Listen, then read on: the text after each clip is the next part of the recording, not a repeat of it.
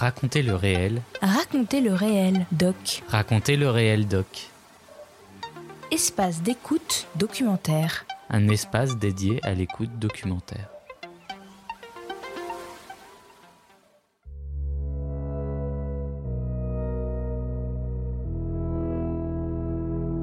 Chaque mois, Racontez le réel doc vous fait découvrir la diversité des formes sonores documentaires, des premiers gestes et des regards sensibles sur le monde qui nous entoure.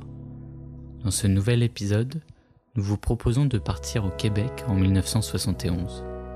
Alors que les Trente Glorieuses touchent à leur terme, que deux ans plus tôt le monde a vu les premiers hommes marcher sur la Lune, les tavernes au Québec sont toujours interdites aux femmes. On est rentré dans la taverne, on s'est assis à une table, puis on, a commandé une, bière. Là, il y a des serveurs qui sont approchés, puis qui ont dit, ben, vous n'avez pas le droit d'être ici? Non, non, non. Moi, je veux pas d'histoire. On vend pas de bière aux femmes. En juin 1971, des femmes osent enfin se soulever contre cette discrimination. L'une d'elles s'appelle Martine Eloi et elle témoigne dans ce documentaire qui s'intitule Bienvenue aux dames, réalisé en 2019 par Jenny Cartwright et David Cherniak.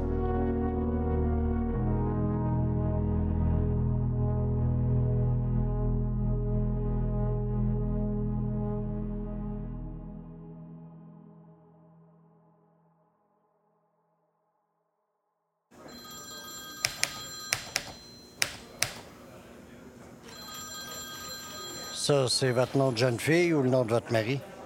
C'est mon nom. Et puis le nom de votre mari? Je suis pas mariée, monsieur. Je viens de finir l'université. Bien, on dirait que vous n'avez pas appris grand-chose, mademoiselle. Votre date de naissance? 16 mai 1948. Cheveux bruns. Yeux bruns.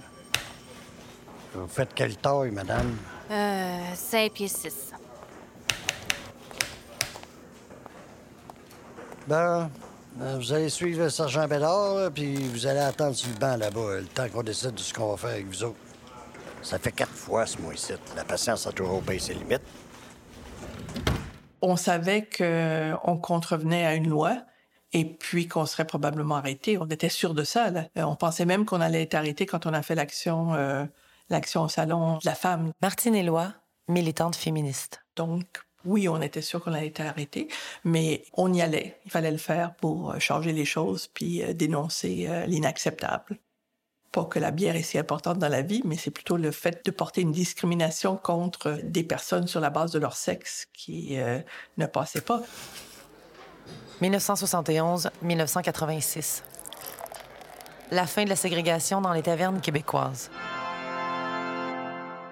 Bienvenue aux dames troisième réacteur de la centrale de Tchernobyl serait aussi en train de fondre. Le gouvernement de Robert Bourassa a annoncé que le salaire minimum passera à 4 dollars et 30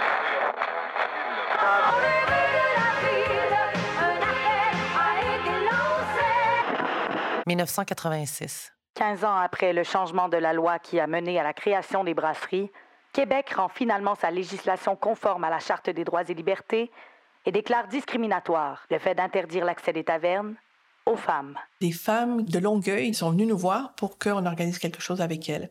On n'était pas sûr que c'était euh, ça qui était principal parce que bon, euh, c'est pas l'oppression économique, c'est pas lié au travail ménager. En tout cas, il y a eu toutes sortes de discussions. Finalement, on a décidé d'y aller et puis on s'est joint donc à certaines femmes de Longueuil pour occuper euh, une taverne. Quand je parle des luttes féministes de l'époque, la première chose que j'ai envie de dire, c'est qu'il faut comprendre d'où on partait. Et moi, j'ai l'impression que ce qu'il y a derrière cette espèce d'éveil, c'est le fait euh, qu'on a été à peu près la première génération à avoir accès à, l'université. Il y a toutes sortes de choses qui étaient vraiment assez difficiles. Tu pouvais commencer une phrase cinq, six fois avant que quelqu'un reconnaisse que tu étais en train d'essayer de parler parce qu'ils écoutaient juste les hommes, tu sais. Et l'autre chose qu'il faut savoir, c'est que l'oppression des femmes, ce qu'on appelle aujourd'hui l'oppression des femmes, ce n'était pas quelque chose de reconnu ça n'existait pas. C'était ton problème à toi ou à toi et ton chum, mais c'était pas un problème social. Ça a été une lutte en soi d'accepter, de nommer le fait qu'il y avait une discrimination systémique contre les femmes. Thatcher devient donc la quatrième femme à occuper le poste de premier ministre dans à l'admission des Nordiques dans la Ligue nationale. Quant à Montreal last Saturday to demand free and available contraception. 1979. La Taverne du Coin, une institution bien québécoise, ne disparaîtra pas, mais en vertu du projet de loi 55, toute nouvelle taverne devra permettre l'accès aux femmes et devra en conséquence posséder les installations sanitaires nécessaires. Par contre, les tavernes déjà existantes auront le choix de continuer à exclure l'agent féminine ou de l'admettre. Un avis de la Commission des droits de la personne recommandait plutôt que toute taverne soit dorénavant ouverte aux femmes. Le projet maintient également l'interdiction de vendre de l'alcool le vendredi saint. Il ne faut pas oublier que à cette époque-là, euh, si tu voulais une bouteille de vin, il fallait que tu rentres dans une régie et que tu demandes la bouteille de vin et il y a quelqu'un qui allait les chercher sur les tablettes en arrière, te donnait la bouteille de vin par-dessus le comptoir et tu la sortais en la cachant. Puis les tavernes, c'était vraiment une institution au Québec. C'était une institution où euh, les hommes se retrouvaient, c'était jugé comme important pour eux comme lieu. Mais bon, mais... On a annoncé l'abolition des tavernes réservées aux hommes. Êtes-vous en faveur de ça? Me dire franchement la pire vérité. S'il y a une femme qui rentre ici, euh, bon, ben la table de poule, elle s'en va. J'aime bien mieux avoir la table de poule qu'une femme. Parce qu'une femme, j'en ai une à la maison. Je n'ai pas besoin ici. 1978. D'ici trois ans, les tavernes pourraient être interdites. En tout cas, c'est ce que recommande un groupe de travail dans un rapport qui a été remis au ministre de la Justice. Voici à ce sujet notre reporter Tom Racine. La recommandation de la Commission de contrôle des permis des alcools s'appuie sur un fait, c'est que ce, enfin, les tavernes sont des endroits publics où on y pratique une certaine forme de ségrégation parce que les femmes n'y sont pas admises. 1971. Je me rappelle pas du chiffre exact euh, de combien on était, mais je sais qu'on était une petite gang, c'est ça, autour d'une dizaine, je dirais. Et puis, euh, donc, on avait prévenu les médias. Puis, ce qui est curieux quand on relit des articles sur cette époque-là, c'est que on nous traitait de jeunes filles. C'est vrai qu'on était dans la vingtaine, mais il y avait un paternalisme certain dans la réaction. Eh bien, la femme des tavernes est née. Son intrusion d'hier soir à la taverne Tremblay a reçu le plus chaleureux des accueils et les drafts ont été servis à la dizaine de demoiselles par les clients eux-mêmes. Plusieurs n'en revenaient pas de voir autant de séduisantes contestataires venues pour une quatrième fois se prononcer contre l'interdiction de servir de la bière en fût aux représentants d'un sexe faible qui se fortifie. Alors, on est rentré dans la taverne, on s'est assis à une table, puis on, a commandé une, bière. Là, il y a des serveurs qui sont approchés, puis qui ont dit, ben, vous n'avez pas le droit d'être ici.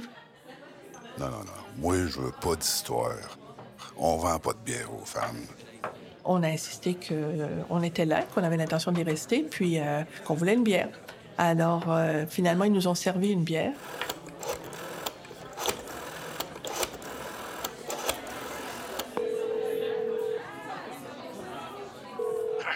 Police de Longueuil. Oui, ben, bonsoir. Je vous appelle de la taverne Tremblay, 407 rue Grant. Là, je suis un peu mal pris. On a commencé à boire notre bière, mais bon, ils ont appelé la police, puis la police est intervenue. Euh, ils ont d'abord essayé de nous convaincre de sortir, puis quand on a dit que non, on sortirait pas, ben là, ils ont demandé des renforts.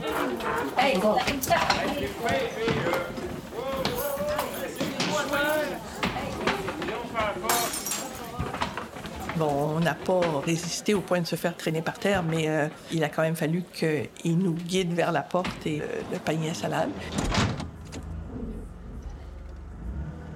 Oui, on a chanté beaucoup. Je me rappelle, euh, quand ils nous ont amenés, on chantait, euh, euh, on chantait des chansons à boire. Ils nous ont amenés au poste, et puis là, au poste, on a tous eu des contraventions avec promesse de comparaître. Et en fait, la comparution a jamais eu lieu parce que quelques semaines plus tard, ils ont abandonné les poursuites. Et c'est à partir de ce moment-là qu'il y a eu un processus législatif qui a pris euh, une quinzaine d'années pour euh, remettre en question le fait que les tavernes soient des lieux euh, ségrégés pour, et ouverts aux hommes seulement. Je veux dire, c'est sûr que tu n'as jamais de preuve de ça. Hein. Quand ils présentent un nouveau projet de loi, ils disent pas, ben parce que ces personnes-là ont contrevenu à la loi que nous changeons la loi. Mais c'est assez clair. On a fait ça en juin 1971. Et puis, c'est en juillet 71 qu'il y a eu la création d'une catégorie euh, d'établissements qu'on appelle maintenant les brasseries, euh, où il était permis à des femmes de rentrer. Et puis, euh, ça s'est arrivé un mois après, donc ça a dû quand même attirer l'attention sur le fait que la législation était un petit peu passée date. Prends un verre de bière, ma minette. Prends un verre de bière, un trou. Tu prends ta bière,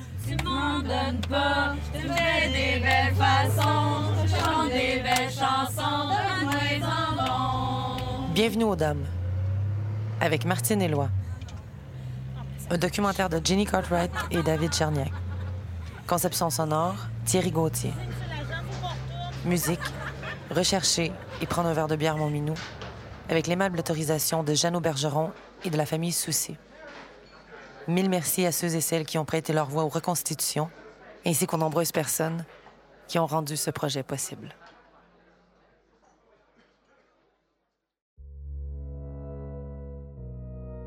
Cet épisode vous a été proposé par Raconter le réel doc, une idée originale de Clément Touron et Julia Ponte.